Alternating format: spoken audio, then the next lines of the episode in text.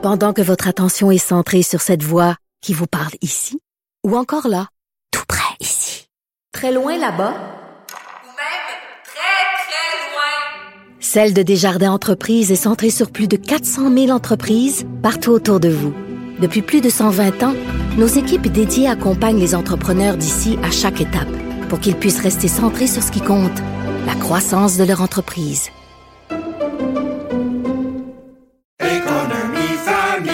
Ici Ricardo. Et Émilie, marchand d'IGA. On a envie de vous inspirer à bien manger. À moins de 5 la portion. Suffit de repérer les produits valeurs sûres et de les cuisiner avec une de nos recettes. Les valeurs sûres, c'est bien pensé, hein? Bien sûr! Détails sur IGA.net. Vous vous demandez si les plantes ressentent de la douleur? Ou encore, comment est-ce que les daltoniens voient le monde? Le balado en 5 minutes est pour vous. Explorez la science, l'actualité et l'histoire en un temps record. La Feu, en collaboration avec le gouvernement du Québec, est fière de propulser la série Balado en 5 minutes. Ne laissez pas les questions sans réponse plus longtemps.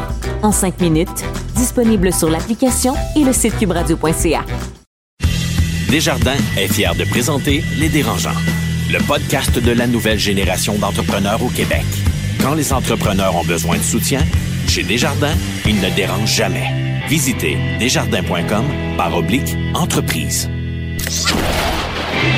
Ils font le tour du monde. Signent de gros contrats. Écœurent pas mal de monde.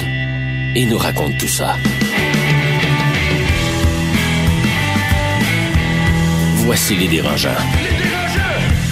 Bonjour à tous, je m'appelle Patrick Marcelin et j'aurai le plaisir aujourd'hui d'animer encore une fois le septième épisode des Dérangeants avec aujourd'hui donc Marie-Philippe Simard, fondatrice de Chic Marie. Allô? Euh, Carlo Coccaro, fondateur de Mathémo Monde et aidersonenfant.com. Salut Pat.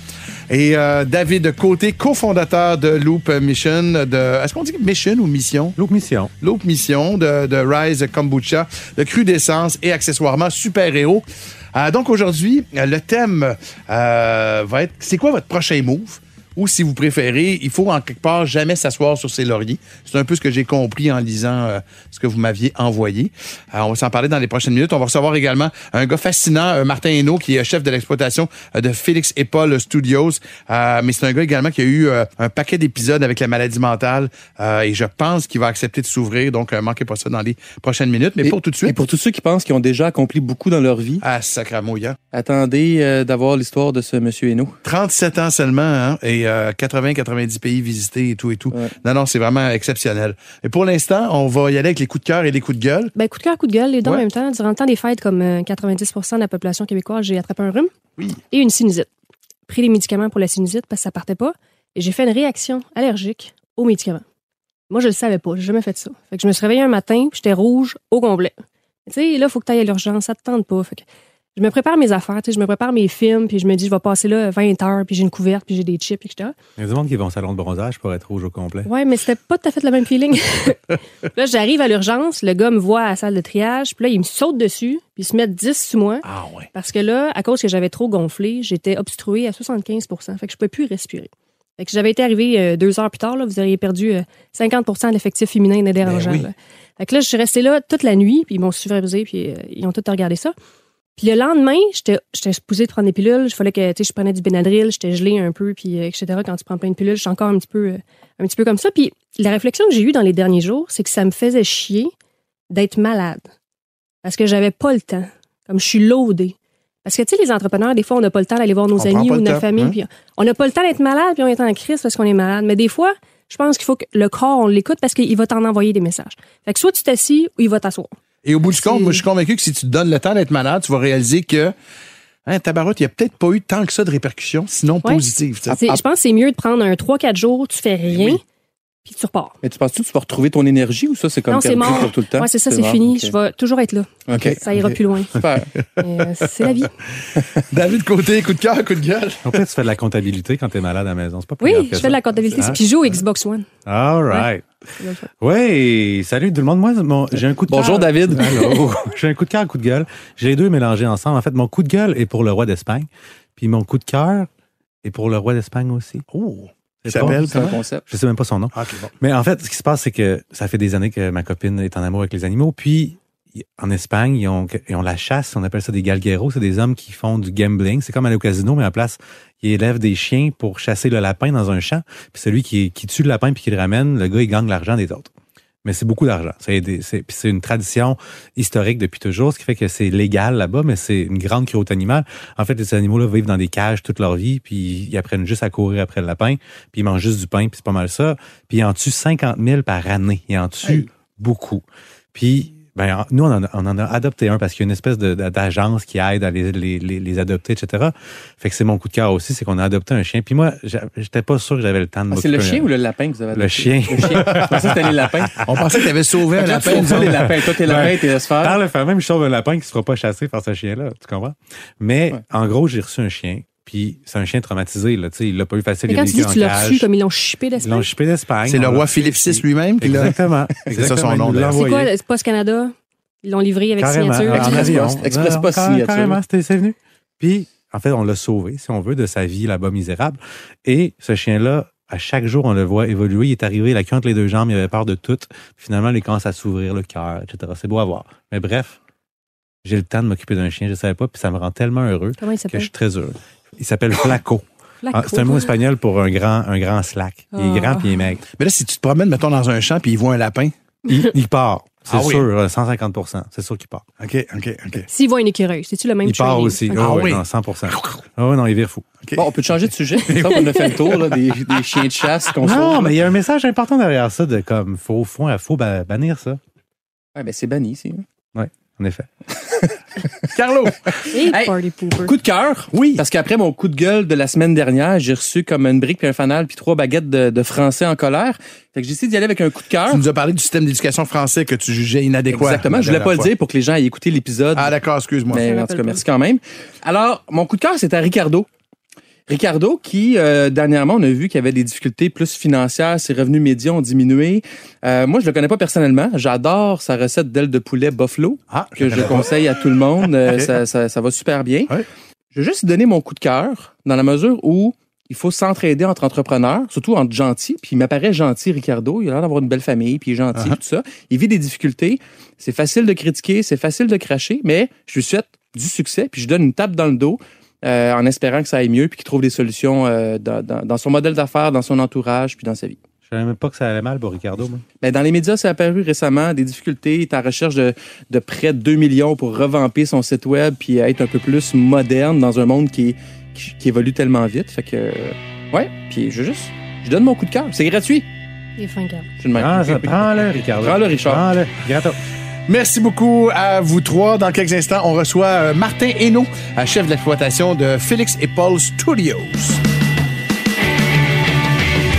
Le podcast de la nouvelle génération d'entrepreneurs au Québec. Les dérangeants. La vie d'entrepreneur, ça commence avec une grande idée puis un budget pas mal moins grand. On l'a tous fait. Pas de salaire, squatter le Wi-Fi d'un café, manger du beurre de pinot. Mais quand on a un produit à développer, un site web à créer, ça prend du cash. La bonne nouvelle, Futurpreneur Canada aide les entrepreneurs âgés de 18 à 39 ans partout au pays. C'est le seul organisme national sans but lucratif à offrir des ressources gratuites, du financement pouvant atteindre 60 000 et du mentorat aux nouveaux propriétaires d'entreprise. Pour être connecté à un représentant, contacte info à commercialfuturpreneur.ca. Les dérangeants. L'entrevue de la semaine vous est présentée par Groupe RP. La pénurie de main-d'œuvre vous donne des maux de tête? Visitez la référence en chasse de tête au Québec. Groupe RP.ca. Notre invité d'aujourd'hui euh, est euh, chef à l'exploitation de Félix et Paul Studio, qui a été primé d'un Emmy Awards. On m'a dit, avant l'entrevue, on m'a dit, tu vas voir, c'est un peu le, le Guy La Liberté de la réalité virtuelle jusqu'à un certain point. Il a également géré C2 Montréal, cofondé euh, une entreprise qui est spécialisée dans le paiement électronique pour les événements. Bref, une histoire à succès incroyable, mais derrière laquelle se cachait pourtant un homme anxieux, en proie à des crises de panique. Martin Hainaut, bienvenue dans nos studios. Merci beaucoup. Euh, écoute, 37 ans seulement, on se disait avant de commencer l'entrevue. Euh, et pourtant, tu as le vécu, tu as les expériences d'un gars, euh, tabarnouche, euh, 60, 65. Tu en as fait en Christie. Tellement que on sait comme pas trop trop par où commencer cette entrevue-là, tellement il y a du stock, je trouve.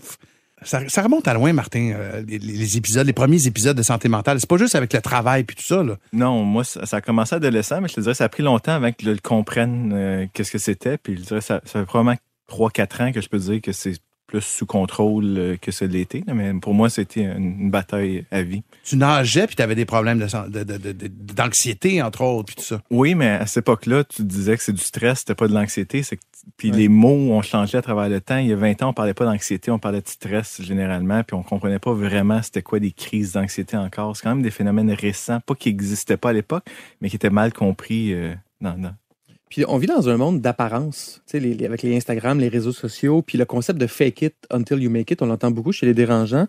Ça vient avec l'idée de faire semblant que tout va bien tout le temps, puis qu'on est au-dessus de nos affaires. Puis là, on voit de plus en plus d'entrepreneurs ou d'artistes qui affichent leurs défis, leurs faiblesses, leurs enjeux, comme toi avec l'anxiété, comme d'autres avec le TDAH ou, d'autres. Les médias aiment ça, mais jusqu'à quel point ton entourage entrepreneurial, si on peut appeler ça comme ça, voit ça positivement? Je vois ça très positivement parce qu'ils m'appellent tous quand ils ont des problèmes. Ah ouais?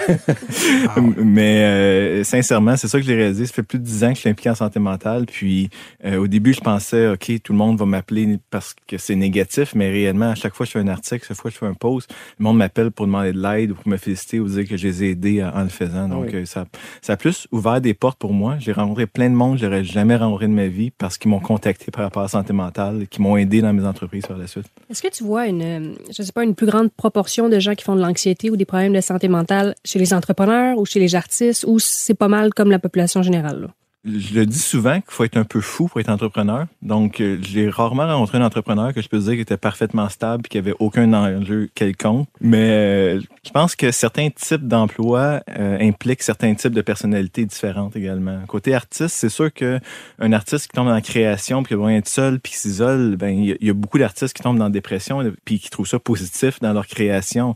Pas que c'est positif qu'ils sont en dépression, mais mais t'apprends de tout pour pour domaine, mais il y a des domaines qui ont plus de gens. Puis, chez les entrepreneurs, il y a beaucoup de gens flamboyants et extravertis. Moi, je te connais pas du tout. Je t'ai rencontré pour la première fois il y a cinq minutes et je te sens beaucoup plus introverti.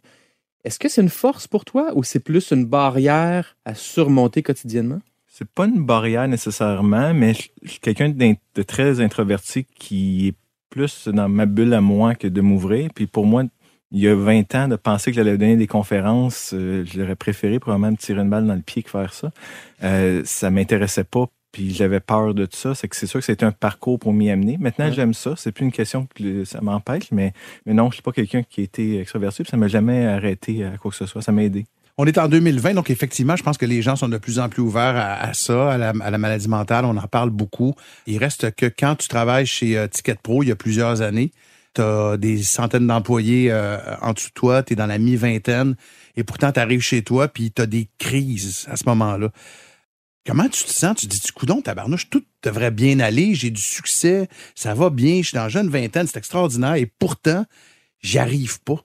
À ce moment-là, je comprenais même pas c'était quoi les crises de panique. Euh, J'avais été à l'hôpital trois fois à cause de crises de panique. Euh, J'ai fait tous les tests possibles. Ils m'ont dit que tout allait bien, c'est que j'avais rien. Donc, je retournais chez nous à pas comprendre. C'est que je, je- Puis on t'a pas dit c'est Ben peut-être oui. des crises de panique. Il n'y avait pas ce, ce symptôme-là qui était. euh, C'est quoi, c'est quoi les symptômes, justement, pour les entrepreneurs, peut-être qu'ils le vivent? Là? chaque personne le vit un peu différemment, mais les symptômes sont souvent l'impression de mourir, euh, le fait que tu as l'impression que tu es en train de mourir, tu as des douleurs dans le bras gauche comme une crise cardiaque. Ah Euh, moi, carrément. je perds la vue à un moment donné, euh, même si je perds pas physiquement la vue, mais dans ma tête, je vois plus rien. Euh, J'ai des palpitations cardiaques très, très, très intenses. Je me mets à shaker. euh, et, Fait que souvent, on pense que c'est dans la tête, mais c'est vraiment physique que ça se passe. C'est physique, Mais est-ce que tu pourrais mourir de ça comme une crise cardiaque? Non. je Non, que- que- non, il n'y a pas vraiment de, de, de risque, mais tu peux en mourir, par exemple, si tu en as une en conduisant, puis tu sais pas comment les gérer, et que tu continues à conduire, puis que tu perds la vue, ben, Mais tu perds pas vraiment la vue, Mais mais, tu t'as perds- peur. c'est ça. tu t'investis euh, avec Revivre pour aider les gens avec la santé mentale.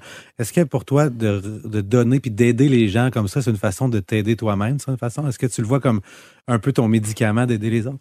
Ça m'aide beaucoup. Je l'avais pas réalisé au début que ça allait m'aider autant, mais je dirais que plus que j'en parle, plus plus j'ai fait d'apparitions publiques sur le cas, plus que oui, ça m'a aidé à me comprendre, puis surtout échanger avec les gens puis comprendre. Pour moi, le jour que j'ai compris que pas mal tous les entrepreneurs de- à succès à qui que je me disais waouh un jour je serais peut-être à leur niveau, ont tous souffert de différents niveaux de santé mentale, je me sentais moins seul du jour au lendemain. Je t'écoute puis je sens un peu un kamikaze. C'est-à-dire que tu avais des, ce problème-là avant même de commencer à être entrepreneur. Tu as commencé ta première entreprise à 16 ans, je pense. Puis, puis tu dis que tu es introverti aussi. Un- Quelqu'un d'introverti qui a une fragilité émotionnelle, qui commence une entreprise à 16 ans, c'est un peu kamikaze, non? Très kamikaze. C'est honnêtement, c'est un peu une dualité que j'ai toujours eue, euh, et certainement plus dans la vingtaine, dans lequel que quand j'allais pas bien, je m'enfonçais dans le travail à pu finir, puis c'était une façon pour moi de m'isoler du monde et, et de juste essayer de livrer le plus possible.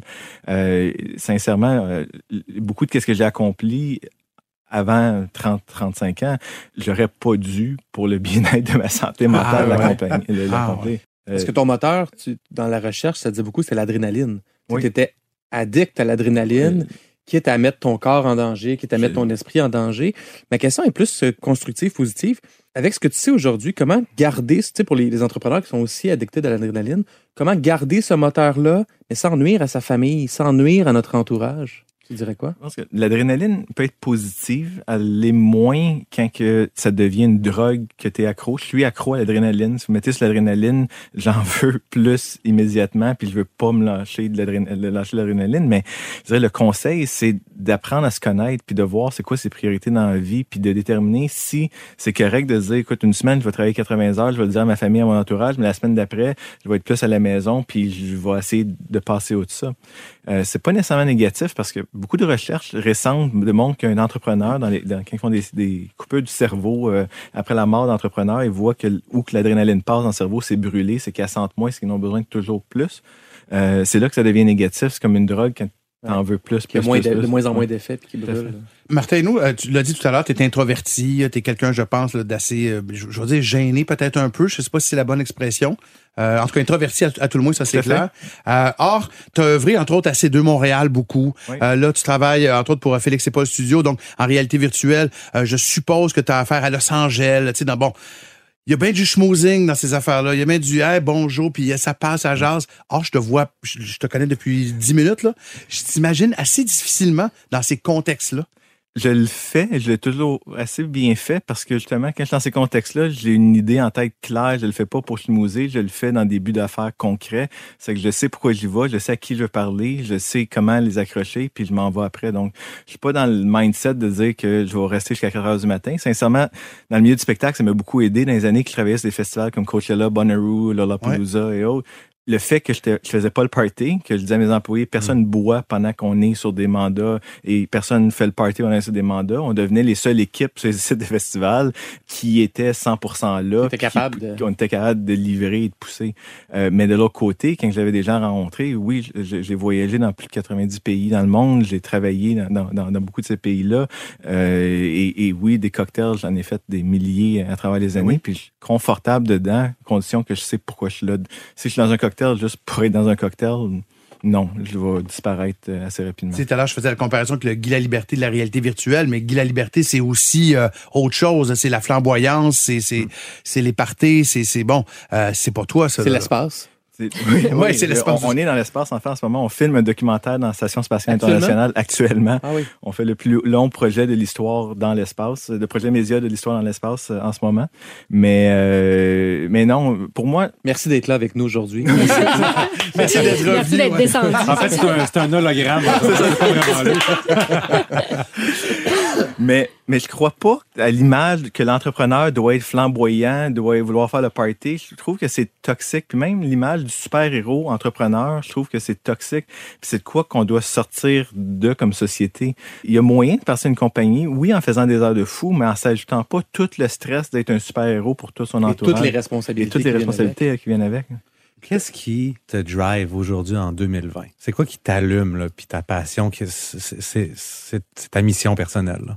C'est certainement changer les mentalités en santé mentale. Cette année, je vais mettre beaucoup, beaucoup d'énergie pour changer la notion d'être entrepreneur et la relation avec la santé mentale de tout ça. Comment tu peux être humain en étant entrepreneur?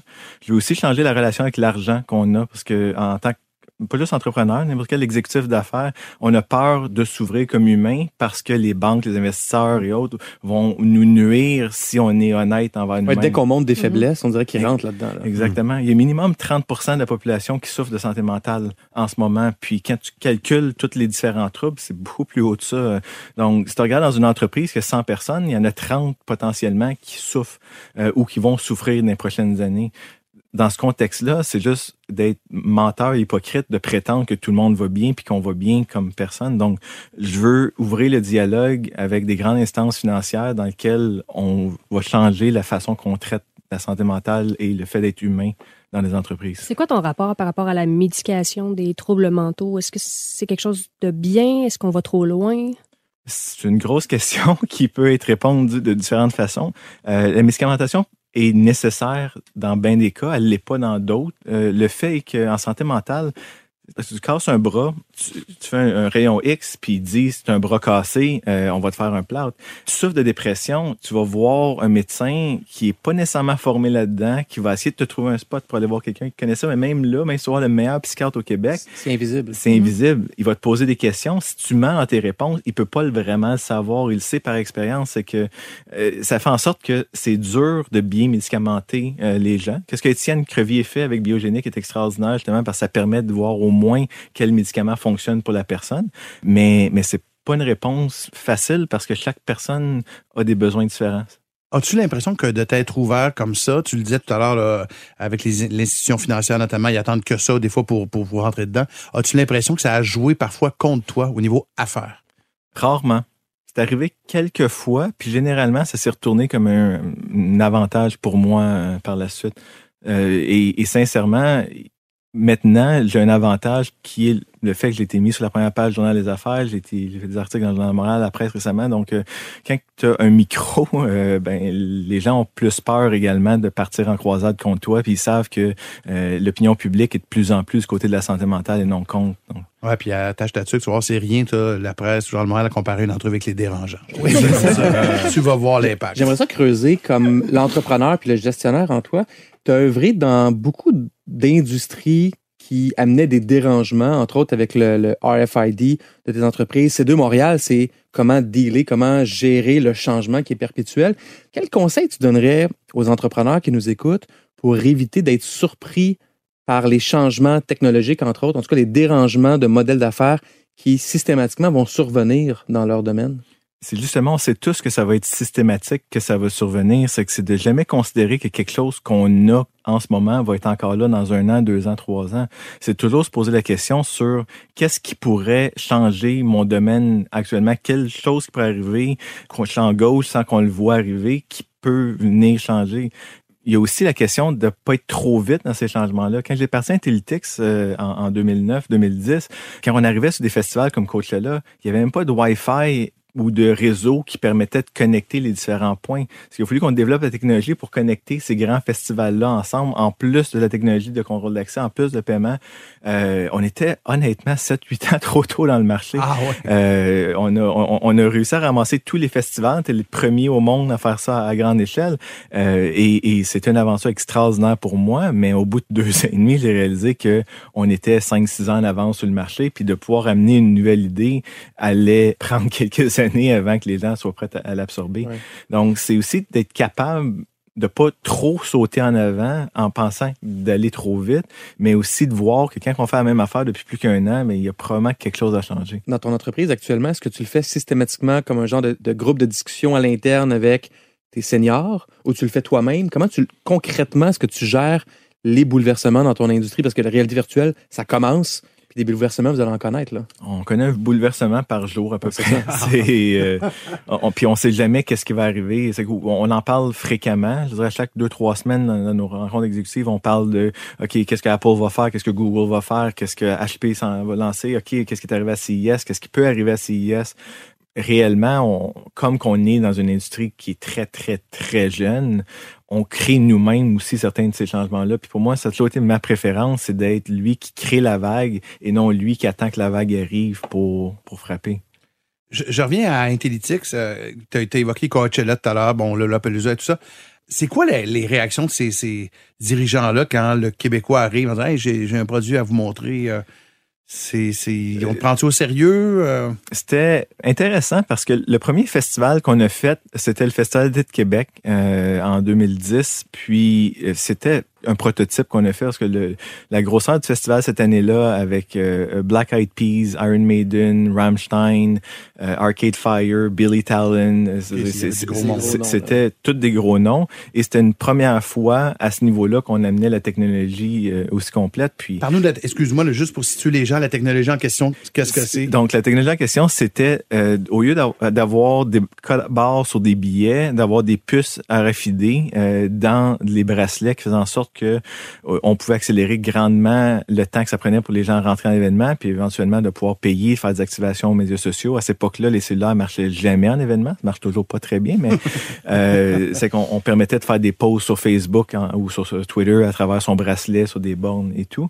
Et suite au Festival de Québec, euh, une relation euh, de, de, de mon ancien partenaire d'affaires, euh, cofondateur d'Intellytics, euh, demandé comment que ça a été. Puis le email de réponse qu'on a envoyé s'est ramassé des mains du producteur de Coachella, euh, qui nous, nous dit Peux-tu venir à LA présenter ça? C'est que j'ai pris l'avion pour aller pour une compagnie qui n'avait pas encore de nom à ce moment-là pour euh, pour présenter l'idée qu'on avait. Puis il a dit ben j'aimerais ça revenir à Montréal puis voir plus parce que j'avais amené des mini versions de nos, de nos, de gates de contrôle d'accès. Puis il disait j'aimerais vraiment voir le tout puis finalement, il est venu à Montréal avec des représentants de Bonnaroo, Lollapalooza, puis Austin City Limit, qui sont les quatre plus gros festivals aux États-Unis.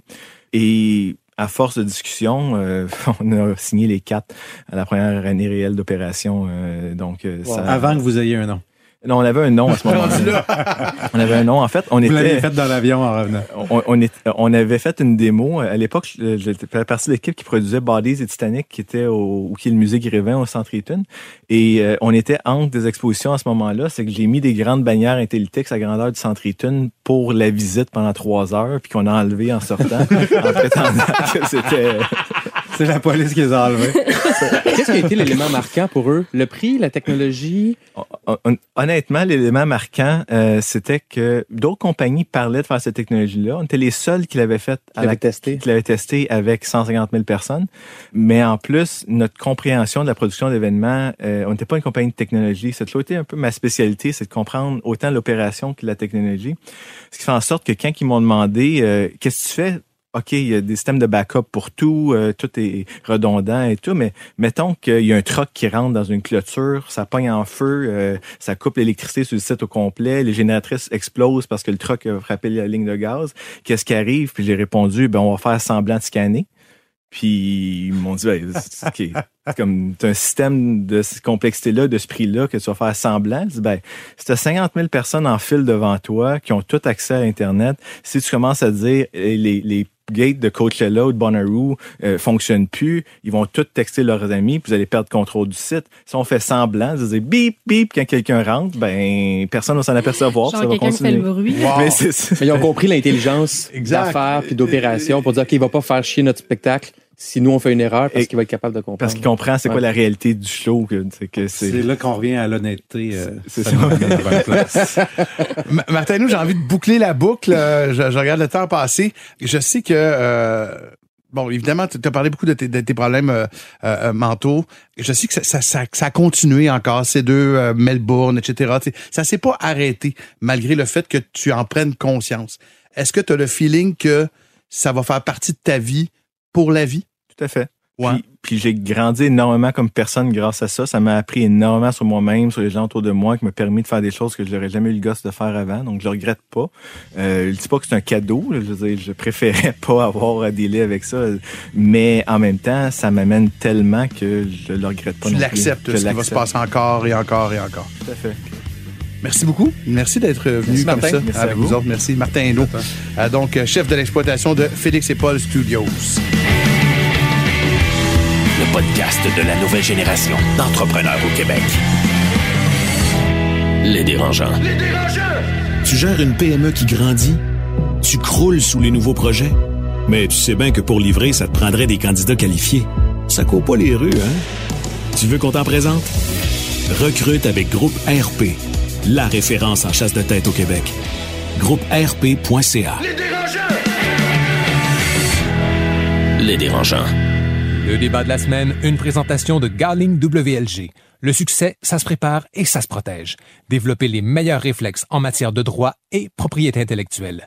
Visitez garlingwlg.com. De retour avec euh, les dérangeants et avant de, de passer au débat, la question dérangeante, chers amis, à ce jour, quel est le plus grand sacrifice que vous avez fait pour votre business? le silence. Ben oui, Il y en toi. a, il y en a. Il y en a tellement, mais le plus grand. Celui là, que tu regrettes même peut-être un peu. Ben, tu sais, tout ce qui est personnel, là. Amis, euh, conjoints, famille, c'est sûr que un moment donné, ça te rattrape, là.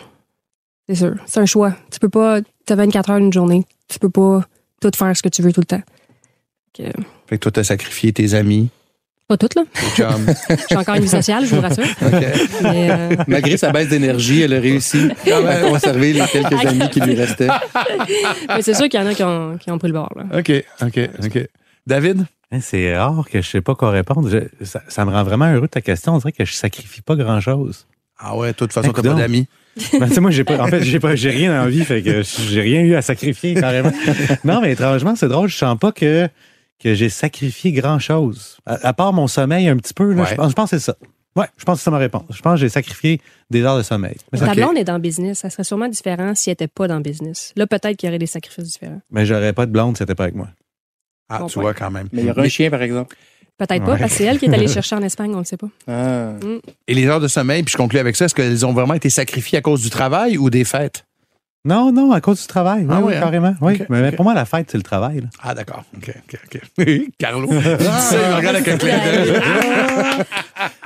Carlo, toi? Euh, moi, mon, mon premier réflexe, ce serait de dire le contraire. J'ai- J'ai j'ai tellement voulu ne jamais rater ma famille. Puis moi, j'ai j'ai une famille depuis longtemps. J'ai trois enfants. Le plus vieux a 10 ans. Je suis marié depuis 12-13 ans.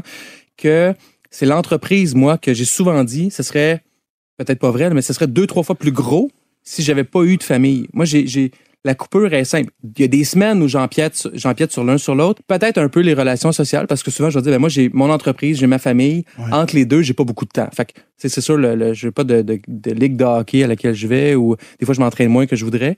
Moi, c'est plus l'inverse, le sacrifice. Et de la question dérangeante, on passe au débat. Euh, je vous avoue qu'il y a des thèmes qui parfois m'apparaissent évidents. On a parlé du doute euh, dans le dernier épisode. Euh, cette fois-ci, quand vous m'avez envoyé ça, et c'est quoi ton next move? Euh, dans le fond, euh, c'est- quoi ta prochaine décision? Euh, J'étais pas sûr que je saisissais exactement ce que vous vouliez dire là-dedans. Euh, et ce que j'ai compris en regardant ça, dans le fond, c'est c'est pas s'asseoir sur ses lauriers, c'est de s'assurer que euh, qu'on s'endort pas jusqu'à un certain point. C'est un peu ça l'idée, non?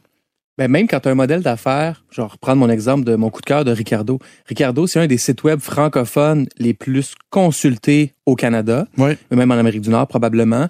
Euh, des revenus stédés de, provenant de plusieurs sources, publicitaires, du matériel, de la bouffe en épicerie, ses émissions de télé.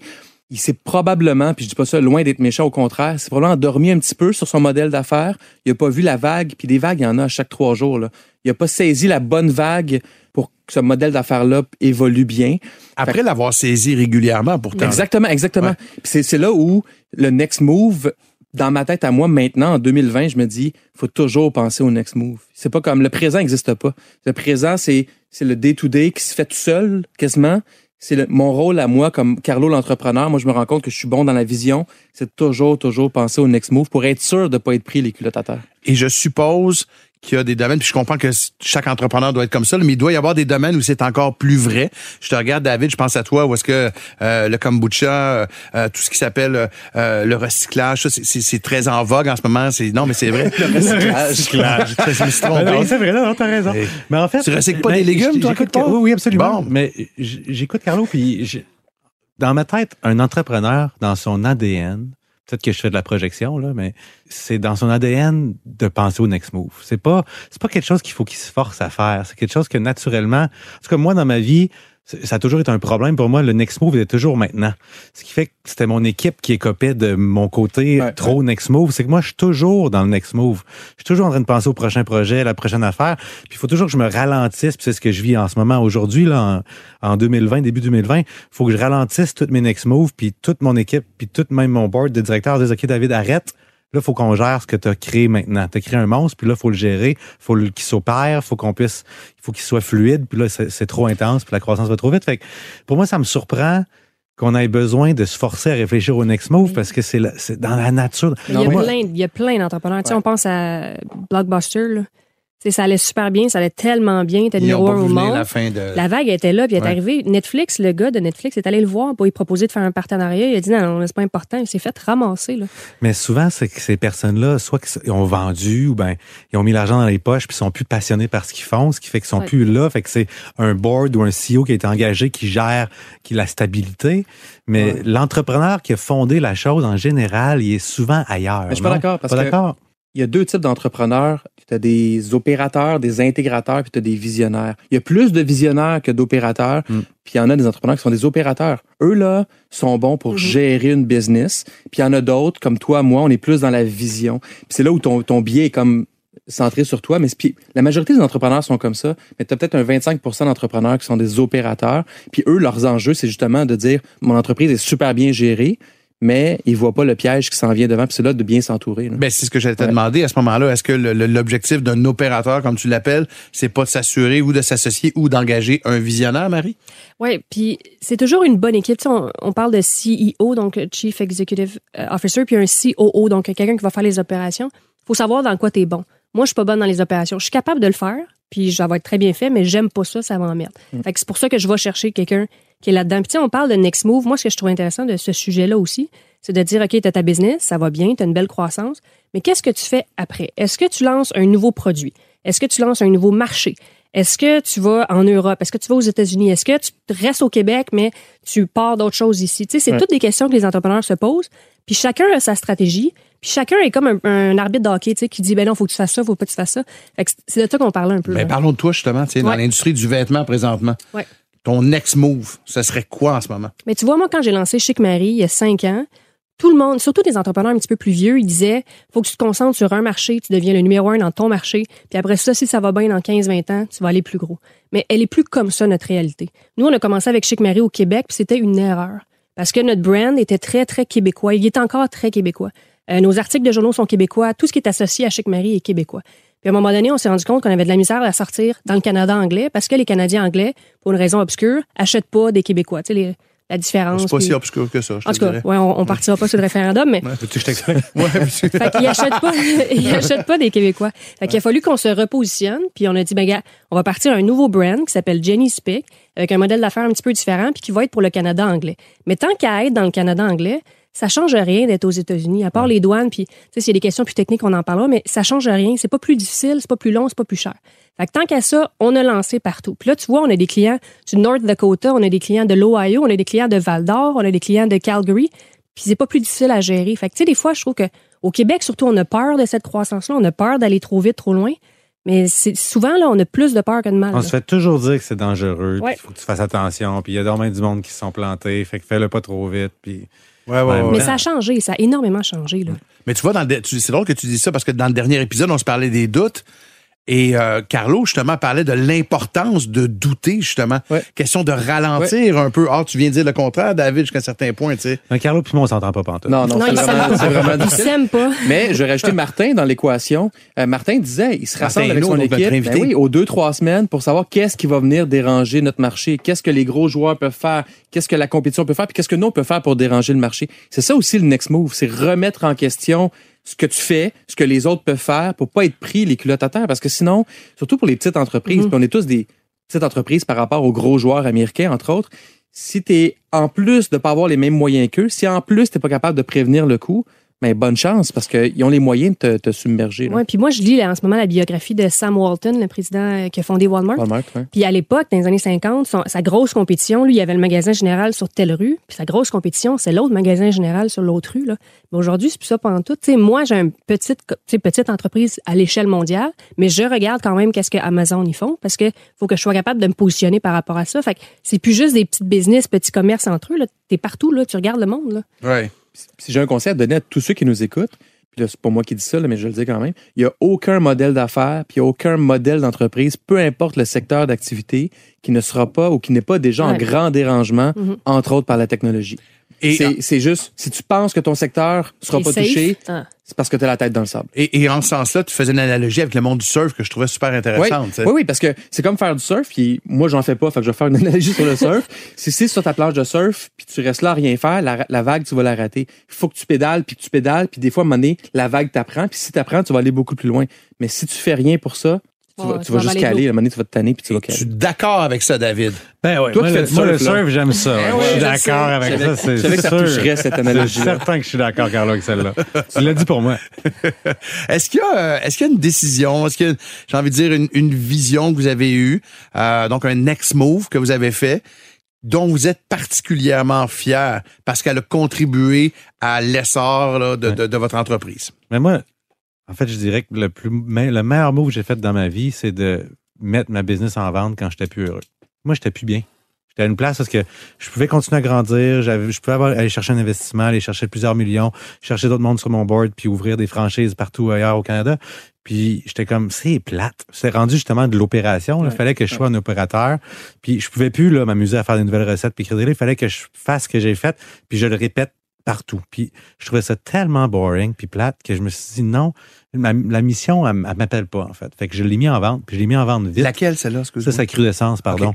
Puis j'ai quitté mon poste à Rise aussi, puis j'ai dit non, moi je veux avoir quelque chose qui me passionne puis qui me fait triper. tu sais. Fait que puis je pense que c'est ça le plus important. On le dit tout le temps, puis ça paraît cliché, mais ton next move, faut que ça soit qu'est-ce qui te branche aussi, n'est-ce pas? Ouais. Fait que oui, il faut que tu regardes la compétition, puis il faut que tu aies du doute, puis il faut que tu regardes sont où les dangers, mais il faut aussi pas que tu prennes des décisions par peur, mais que tu les prennes par amour puis par désir, que ça va être agréable puis le fun à faire. tu sais. Puis pas surfer sur des tendances qui te passionnent pas. Parce que ça, ça demande tellement d'énergie et d'effort que si ça te passionne pas, tu n'auras plus le goût de ramer sur ta planche de surf pour te Exact, rendre à la vague. exact. Si tu vas vers quelque chose qui est juste une opportunité à faire, mais qui te fait pas triper, Uh-huh. c'est sûr que c'est une erreur. Ouais. Garanti. Moi, moi, un move dont je suis extrêmement fier, c'est. Moi, j'ai commencé il y a 15 ans. Je viens pas d'une famille d'entrepreneurs. J'ai tout appris sur le tas. Tu sais, souvent, je pense que mes gars à moi, là, mon plus vieux a 10 ans, puis un, un, un acumène d'entrepreneurs aussi élevé que moi à 20 ans, là, je sais, ou même moi à 30 ans, tellement ils apprennent par osmose. Moi, j'ai pas vécu ça. Fait que j'ai beaucoup appris sur le tas. Puis j'ai jamais été à l'aise d'avoir des actionnaires ou des investisseurs. Je voulais le faire à ma façon. Fait que ça a été beaucoup plus long. Et on, était beaucoup distributeurs. Donc, on distribuait des solutions d'ailleurs. Et là, depuis un an et demi, on est passé de distributeur à concepteur, toujours en restant 100% en contrôle de l'entreprise, sans investisseurs externes. Fait que sans investisseurs, ça vient avec des, des défis parce que tu n'as pas les moyens de la croissance extrême. Mais en même temps, ce parcours-là m'amène à maintenant être concepteur. Puis quand tu es concepteur, ben là, tu es en contrôle de ta destinée. Puis le mantra chez, chez Mathémo Monde, c'est beaucoup ça, c'est à partir de maintenant, tout ce qu'on fait, c'est toujours pour être en contrôle de notre destinée et non ne plus être, en guillemets, dépendant de solutions conçues par d'autres, pour lesquelles on est très, très bon partenaire, Mhm. mais on a- ça vient avec plein de frustration, puis les marges, puis tout ça. Fait en étant en contrôle, puis ça, pour moi, c'est un- une immense victoire qui n'est pas acquise encore, qui est toujours un work in progress, qui va toujours l'être, évidemment, mais qui, qui est un next move que j'ai entrepris il y a plusieurs années déjà, qui se concrétise depuis un an et demi, puis qui va mener, à mon avis, à la croissance x 10 de tout ce OK, qu'on fait. OK. Je trouve ça intéressant parce qu'on se parle de décision, de next move depuis tout à l'heure. Et On se parle aussi beaucoup de passion. Puis pendant que tu parlais, je, je réfléchissais en même Clairement, temps. tu m'écoutais pas, mais oui, ça. Oui, mais moi, moi, moi, je suis capable de faire deux choses à la Ah fois, Carlo. Mais euh, Moi, je non, t'écoute non, jamais, par contre. mais non, mais je constatais que tu sais, toi c'est l'éducation, puis c'est vrai ce que vous dites. Je veux dire, euh, tu tu sais, de ton côté c'est un peu la même chose, l'alimentation aussi. euh, Tu peux le dire, le recyclage. le recyclage, le recyclage de vieux les légumes. Euh, et, et Marie, les vêtements aussi. Donc, tu sais, c'est c'est pas des hasards non plus ce que vous faites. Et c'est pas un hasard s'il y a du succès aussi. Tu sais, il y a de la passion dans, dans, dans ce que dans ce que vous faites et dans ce que vous êtes également. Bref, C'est intéressant ce que tu dis, Patrick. Ça me fait plaisir. Euh, bon, euh, je finis, je finis avec toi, Marie. Sérieusement, le, le- le next mot, la décision euh, que tu as prise, dont tu es particulièrement fière. Ben, tu sais, j'en parlais tantôt quand on a décidé de lancer Jenny. Euh, je me rappelle, il y a un moment avec les développeurs, on s'est dit, OK, on va ouvrir la plateforme au Canada anglais. Ouais. Puis il me dit, tant qu'à être là, on l'ouvre aux États-Unis? Puis pour vrai, là, j'ai failli chier dans mes shorts. Là. Je me suis dit, tout le monde disait, c'est pas une bonne idée. Tu connais pas le marché, ça va coûter cher. Tu sais, les États-Unis, c'est comme une grosse créature, tu sais, qu'on comprend pas comment ça marche. Puis j'étais comme, man, je veux pas, là. Tu sais, tu veux pas. Comme quand tu t'en vas dans un manège, t'es comme, ah, ça Ouais, va être le fun. de- ouais. mais Ça te tente pas. Puis on est un peu parte, là. complexé aussi. On a peur un peu. Oui, non? puis Québécois, on est beaucoup ça. Puis à un moment donné, j'ai fait, on va y aller, puis on verra. là. Qu'est-ce qui peut arriver? là? La business va pas exploser. Puis ça a été une excellente décision. Là. Au bout du Il n'y a compte. rien de négatif. Là. Tu as rencontré des gens du Dakota, tu vois. Et Très intéressant. Ils sont Quand très même. gentils, les gens du Dakota. Moi, si je peux partager ma méthode à moi pour le next move, c'est très, très, très, très simple, sûrement trop simple, mais moi, ça m'a aidé. J'ai besoin de, de, de procédures simples. là. C'est si ta mission est claire d'entreprise, puis que tu te fixes des grands objectifs, tu n'auras pas le choix d'avoir un next move qui est dérangeant. Ouais. Si tu vises 5% 10% tu vas faire la même affaire. Tu, vas dire, ah, ben, je suis capable de faire ça un peu plus, un peu mieux, ça va marcher. Mais si ta mission, dans mon cas, moi, c'est d'amener les gens à leur plein potentiel, puis de soutenir la famille puis les élèves, la mission est claire, puis je me dis, OK, aujourd'hui, on génère un million de chiffre d'affaires. Dans 5 ans ou dans 8 ans, on en veut 10 millions. Tu peux plus faire la même affaire. La même affaire ne marche plus. La distribution ne marche plus. Qu'est-ce que tu vas faire? Puis c'est là que les idées qui valent 10 fois vont émerger. Mais si tu te fixes des petits objectifs, c'est des idées à petits objectifs que tu vas. C'est d'avoir de l'ambition jusqu'à un certain Oui. point aussi. C'est un moi, ça je- ouais, fait peur au début, puis Ouais, rapidement, là, ça, ça éclate dans la tête. Puis si tu es capable de le faire en groupe avec ton équipe entrepreneuriale ou même des gens de l'externe qui connaissent rien de ce que tu fais, mais qui t'amènent des idées qui n'ont pas rapport, mais ça va t'amener plus loin. Puis là, tu vas avoir des idées de next move qui ont du sens. Puis moi, là, personnellement, là, quand j'ai pas peur d'une idée, c'est que c'est pas assez. Moi, il faut, faut que j'aille peur. Quand j'ai un petit peu peur, je me dis, OK, là, ça va être un gros move. Là. C'est- moi, quand ça sort de ma zone de confort, je me dis, OK, ça va être. on vient de passer à une autre étape. C'est pas le fun, tu y vas, puis c'est correct. C'est ça, c'est mon- pas le fun quand même. Donc, tu, tu, tu te mets en pas- danger. C'est rare que tu fais un vraiment gros move, mais que tu es dans ta zone de confort. T'es chill. là. C'est très rare. À un moment donné, il y a quelqu'un qui me disait Tout le monde pense que comme entrepreneur, je prends des risques. Je dis, Man, je peux pas prendre des décisions moins risquées que ce que je prends parce que j'ai évalué à peu près tous Ouais, les risques. Bon. ouais. Quand vous prenez cette décision-là, ce next move-là, avez-vous encore des doutes ou si vous êtes convaincu de votre, de votre affaire rendu là? là? Ben, moi, je suis un peu naïf. Fait que moi, j'ai jamais de doute. Fait que moi, j'ai un problème mental pour ça. Là. Fait que Il je saute hein, puis j'y 30 vais. Ouais, y non, un moi, ouais, je, fais, je fais partie du 30 On l'a Moi, je le savais tout de suite. Ça, c'est sûr. Dans nous autres, c'est moi qui est fou. Fait que Je le pas doute. que les gens qui souffrent de maladie mentale aiment le terme fou, mais tu peux continuer. Non, moi, je suis fou. ton- Puis, ce qui fait que, en général, puis je pense qu'on est différents, mais j'ai, en général, quand je saute dans quelque chose, j'ai pas de doute. J'y vais à fond, puis j'y crois, puis il n'y a rien derrière moi. OK. Mais c'est un peu kamikaze.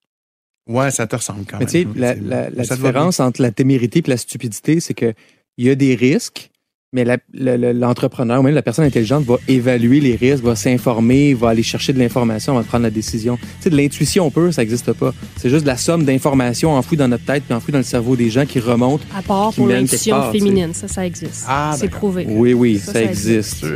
Oui. Et là-dessus, je vous amène à mon next move à moi, c'est-à-dire on s'en va vers C'est quoi le problème? Le podcast de la nouvelle génération d'entrepreneurs au Québec. Les dérangeants. C'est quoi le problème? Une présentation de Desjardins Entreprises, fière d'encourager la coopération entre entrepreneurs partout au Québec. La question du public aujourd'hui nous vient de Noémie Foucault, euh, qui est conseillère principale en communication marketing chez Casacom. Carlo, est-ce que tu peux nous euh, lire ça? Absolument. Vous êtes prêts, tout le monde? Oui, monsieur. Alors, Noémie veut savoir quelles sont vos tactiques pour attirer et retenir les meilleurs candidats au sein de vos entreprises? Pour moi, c'est évident. C'est la mission et les valeurs. Tu peux attirer n'importe qui de compétent si ta mission et tes valeurs sont claires puis que ça attire le monde. C'est ça, c'est tellement émotif que les gens sont prêts à accepter des salaires plus bas, sont prêts à accepter des fois un local à Laval et non downtown Montréal ou dans le Vieux-Port parce qu'ils ils croient à ce que tu veux faire. Puis après ça, il faut les vivre, ces valeurs-là, pour pas déchanter le monde. Là. Mais, mais pour moi, c'est le meilleur élément pour recruter. Puis après ça, évidemment, il faut que tu évalues les compétences, Ah on oui. s'entend. Mais c'est extrêmement fort. À ce point-là. Oui. Très d'accord avec Carlo, mais je me suis rendu compte au fil Ah, des on est années- d'accord? Oui, pour On la est première d'accord. fois, on est vraiment d'accord. Mais je me suis rendu compte dernièrement que le salaire, ça aide vraiment beaucoup. Puis pendant longtemps, puis surtout dans mes années à recrudescence, je n'avais pas le budget. Fait que, puis je disais toujours, on a tellement des belles valeurs qu'on attire vraiment du monde qui veut travailler pour nous pour pas cher. Puis c'était vrai. Il y a plein de monde qui, qui avait une baisse de salaire pour venir chez nous. Mais maintenant, aujourd'hui, à Loup, quand que je regarde un peu, comme tu sais, je, veux- je veux un directeur d'usine, puis là, je me suis dit, OK, je vais, je vais payer un vrai salaire. J'ai vraiment pas la même affaire. Genre, j'ai vraiment un bon, une bonne directrice d'usine, pardon. Puis j'ai fait la même chose pour un électromécanicien. J'avais un électromécanicien que je payais pas très cher. Puis je me suis dit, OK, en fait, à toutes les fois que je, je me dis avec ma femme, ah, ce salaire-là est vraiment trop élevé, on peut vraiment pas se le permettre, ça n'a pas de bon sens, on peut pas faire ça, puis qu'on le fait, on Ça est rapporte. vraiment content. Ouais, ouais. Genre, ça n'a pas de bon sens, comment qu'on est satisfait, puis on n'en revient pas quand une personne, à quel point elle nous en donne, puis qu'on n'est pas, on pas osé de la gérer, puis elle se gère tout seul. Fait Mais ça, ça m'a pris du temps à l'accepter. Est-ce que votre mission et vos valeurs vous permettent malgré tout de mieux recruter peut-être que d'autres compétiteurs dans le même domaine? Plus maintenant. Non, je pensais que oui, en Ouais. fait. Puis oui, pour le marketing, tu sais, oui, pour les vidéos, pour les ventes web, pour ça, mais tu sais, on a une grosse machine d'opération, on a une usine, on, a, on est ouvert 7 jours sur 7, 24 sur 24 dans l'usine, fait que ça va prendre beaucoup d'humains. Puis c'est du monde que la mission, puis tout ça, c'est bien beau, mais le salaire est important quand tu vas travailler en joue la nuit à 4 degrés. tu sais. Fait que on a décidé de, de lever la coche là-dessus, ce que j'avais jamais fait avant, puis ça a changé ma vie, vraiment. Hey, je trouve ça intéressant parce que c'est. euh, je me souviens qu'on a déjà eu cette, ce débat-là où on affirmait qu'effectivement le salaire était peut-être pas si important que ça dans, dans l'idée d'attirer les gens et toi t'arrives avec un avis contraire. Ouais, puis c'est David le hippie qui dit ça ici. Là. C'est, pas, euh, c'est, c'est gros. là. C'est gros.